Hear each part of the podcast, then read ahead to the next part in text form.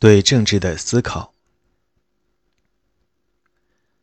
许多人和我一样，穷其一生教授所谓的政治思想或政治理论，并就此著书立说。然而，令人惊讶的是，关于什么是政治理论，却各有各的看法。它并非历史，虽然它包括早已作古的思想家的思想；它不全是哲学。虽然他讨论死去和仍在世的思想家的论点，他不能算是社会学。虽然研究政治的作者在社会学方面通常的确比较幼稚。一位同事曾说：“政治理论家是紧抱着二十本书钻牛角尖的人。”我花了半个世纪钻研穆勒的《论自由》、霍布斯的《利维坦》等著作之后。感到二十来本这个数字还太高了点儿。不同的政治理论家虽然在学术上各执己见，但都坚信不疑。跨越几个世纪与昔时的政治理论家及同时代的人进行对话是有用的，尽管有时他们也因对话的艰难而感到气馁。他们希望任何感兴趣的人都来旁听并加入这样的对话。大家一起来听一听极乐世界里的谈话，听不信人性本善的马基雅维利如何嘲笑苏格拉底的不谙世事，或杰斐逊如何承认亚历山大·汉密尔顿对美国的未来比他预见的更加准确。这样做必然可能会把自己的意见强加给无法起来自辩的古人。企图和已经辞世的伟大思想家对话，显然有这个危险，因为即使我们对他们的思想的解释完全不着边际，他们也无法做出纠正。我非常钦佩以赛亚·柏林，写作本书时就是以他论述思想史的文章为榜样的。然而，读者读他的作品，有时会搞不清他讲的到底是孟德斯鸠的意见，还是他自己的观点。或者马基雅维利是否真的致力于柏林所说的那些事业？二十世纪初的哲学家兼历史学家克林伍德声称，解释历史需要重新思考过去的思想。柏林在他的著作中是这样做的，我在本书中也采取了这个办法。至于如何当心不要把我自己的观点强加到已经去世、无法自辩的人的头上。我只能说，我在写作的过程中一直牢记同行的不同意见。柏林的著作之所以如此生动鲜活的另一个原因是，他具有几乎是奇异的能力，能够抓住他笔下思想家的思路。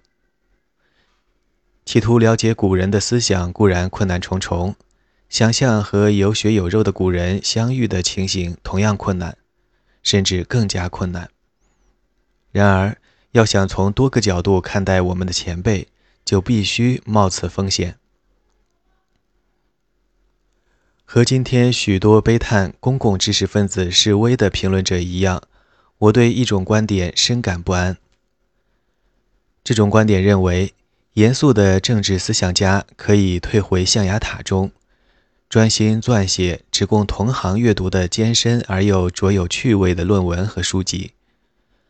把现代政治生活的前景这个问题交由报刊专栏的撰稿人去探讨，或留给电视上貌似政治辩论，实则大吼大叫的吵架去纠缠。但我并不特别悲观。艾伦·布鲁姆题为《美国精神的封闭》那本忧郁的书，居然荣登畅销书榜，这说明美国人的精神远不像他想象的那样封闭。虽然我不太喜欢弗朗西斯·福山的《历史的终结与最后一人》，但该书的成功证明市井之中有公共知识分子，他们的思想的追随者大有人在。历史和传记从来喜爱者众，仅举两例：西蒙·沙马和戈登·伍德的著作大大丰富了我们的内心世界。但有些哲学史著作也广受欢迎，令人羡慕。勃兰特·罗素所著《西方哲学史》就是其中之一。我十五岁时读到这本书，一下就入了迷。他和穆勒的《论自由》这两本书改变了我的一生。多年以后，十卷重读，我仍觉受益良多。当然，书中有许多不准确之处，而且表现出来的偏见令人瞠目，又非常好笑。我以罗素的明晰达意作为楷模。虽然对使他当之无愧地荣获诺贝尔文学奖那行云流水般的文体，我只有艳羡的份儿。至于他的那些偏见，其中一些我也有，但我尽力不让自己受其干扰。罗素不足为训的一点是，他经常对与他意见相左的思想家不予重视，甚至嗤之以鼻。在本书中。我对不容置疑的伟大思想家的批评又是比较尖锐。两个明显的例子是柏拉图和马克思，但我对他们十分重视并充满尊敬。我的尖锐批评针对的只是他们关于最佳治理方法的理论。柏拉图的哲学思辨深邃、渊博、意趣无限。但他提出的治理政治乱象的办法却不太高明。马克思的经济分析和历史社会学令人着迷，但他对如何管理社会主义经济这个问题避而不谈，这是不可原谅的。对他们二位绝不能嘲笑，但可以批评。由此可以看出，我是个热心政治的人。我对政治的所有形式都深感兴趣，对一切报纸和时事文章都热切的阅读。我也是怀疑论者，像大多数人一样，我怀疑领导人的动机、才智和能力。但我与大多数人有一点不同，我也怀疑我们谈论政治的方法。政府、领导人、评论家和普通老百姓谈论政治时。援引的许多思想其实没有多少实质的内容，还有一些思想很久以前有道理，但在现代世界中已不再适用。众所周知，如今几乎每一个政府都自称为民主，但这些自我标榜的民主彼此之间并无多少相似之处。他们与两千五百年前雅典人为之战斗牺牲的政治制度更是风马牛不相及。现代民主真的是民主吗？还是别的什么东西？我们将看到，回答是：严格说来是别的东西。我们也许会感到诧异，为什么那些国家要用“民主”这个使人误会的名称？我们也会猜想，用错名称到底要不要紧？可能不要紧。很多人和我同一个姓，但别人很少把我和其他人弄混。但是另一方面，就瓶装新酒也许不可取，因为它会引起无法满足的期待，造成没有必要的失望，甚至更糟，可能会使统治阶级得以将政治制度为一己私利所用，用面包加马戏来安抚穷人，对他们甜言蜜语，连哄带骗，但实际上照样剥削不误。也许与其说人们受了骗，不如说他们是在自欺。其实心里明白自己不是公民，而是臣民。世界上的人分为两种：发号施令的和奉命行事的。多数人属于后者，但他们却假装小木屋出身的自己可以有朝一日入住白宫。罗马帝国的钱币和甲胄上刻有。罗马元老院及人民的铭文，但罗马元老院及人民是处于军事和官僚独裁之下。说这些不是要谴责现代政治，在多数现代社会中，生活都比古时候安定多了。现代民主国家的政治通常比雅典的政治更理性，比罗马的政治更文明。比文艺复兴时期意大利和宗教改革时期德意志的政治有序、安全得多。在现代西方世界，个人拥有众多权利，如言论自由、信仰自由、选择职业的自由、按自己的喜好生活的自由，等等，这些是普通人过去做梦也想不到自己能享有的权利。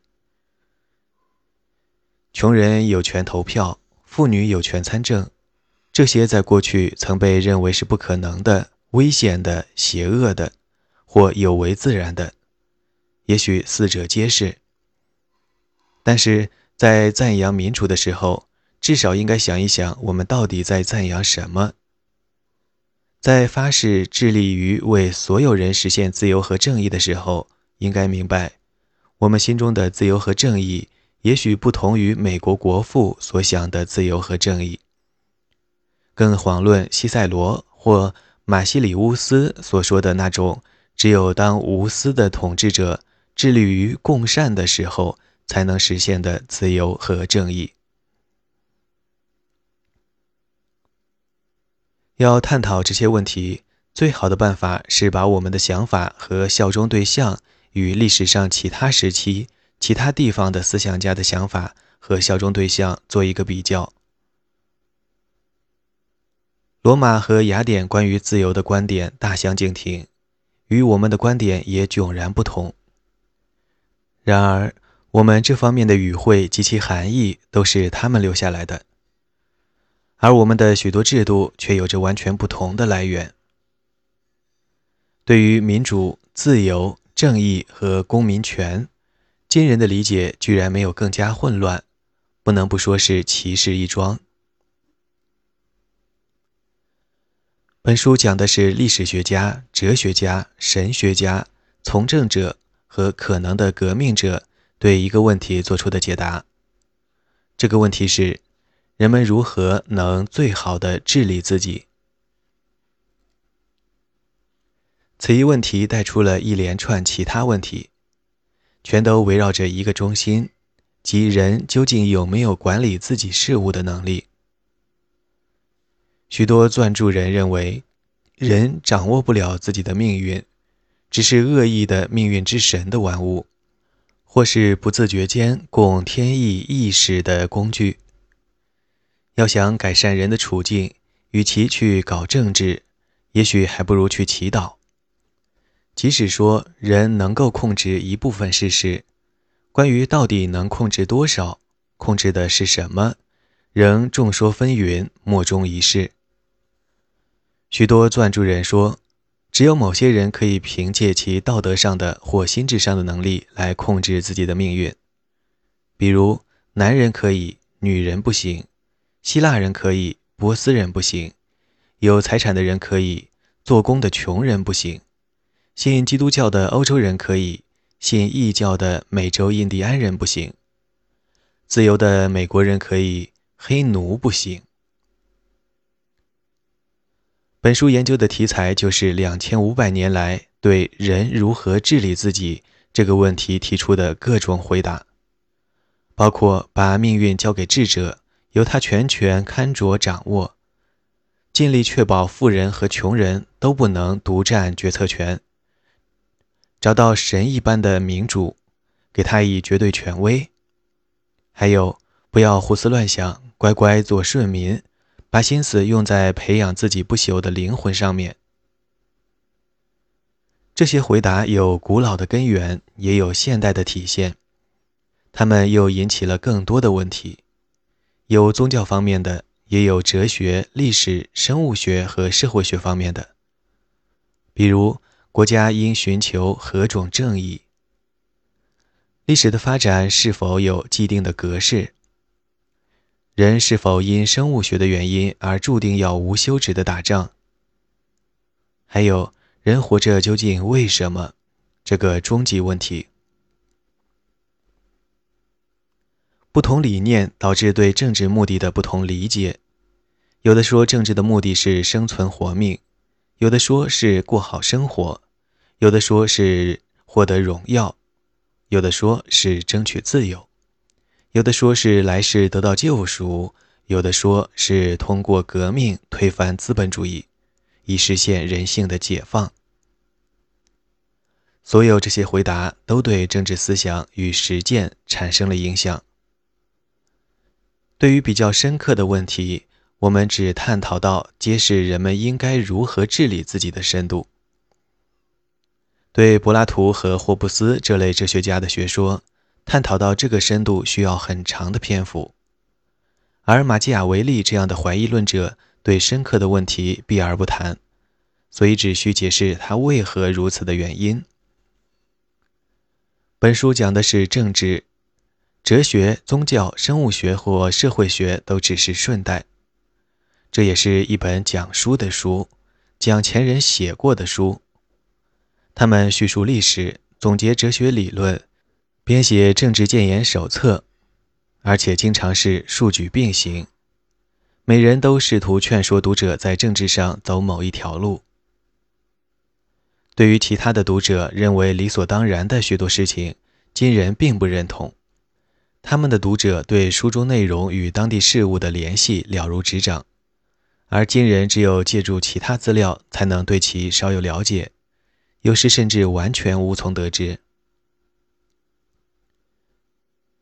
我希望本书能使得读者喜欢前人的这些著作，并能就其中晦涩难解的地方为读者释疑解惑。但尽管本书包含了大量对前人著作的总结。却不能代替阅读原著。我希望读者能够燃起兴趣去读原著，和原著者的思维决力。本书中注脚用的很少，只是为了使读者能够核实我的叙述是否准确，而不是为了罗列另外的解释，激发观念交锋。为此原因，我在每一章中都建议了更多的读物，以便使有兴趣的读者。在本书有限的范围之外，进一步深入研究。虽然本书介绍的是著作及其作者，但它不是教科书，而是对大背景的介绍，也是一个由头。介意不仅介绍有关的著作，并且讨论作者撰著的动机及所处的形式。如果读者读完此书后，拿起柏拉图的《理想国》。霍布斯的《利维坦》或黑格尔的精神现象学，能读得津津有味，而不是茫然不解；或即使茫然不解，也愿意接着读下去，深入探讨，形成自己对作者观点的意见，那么我这本书就算成功了。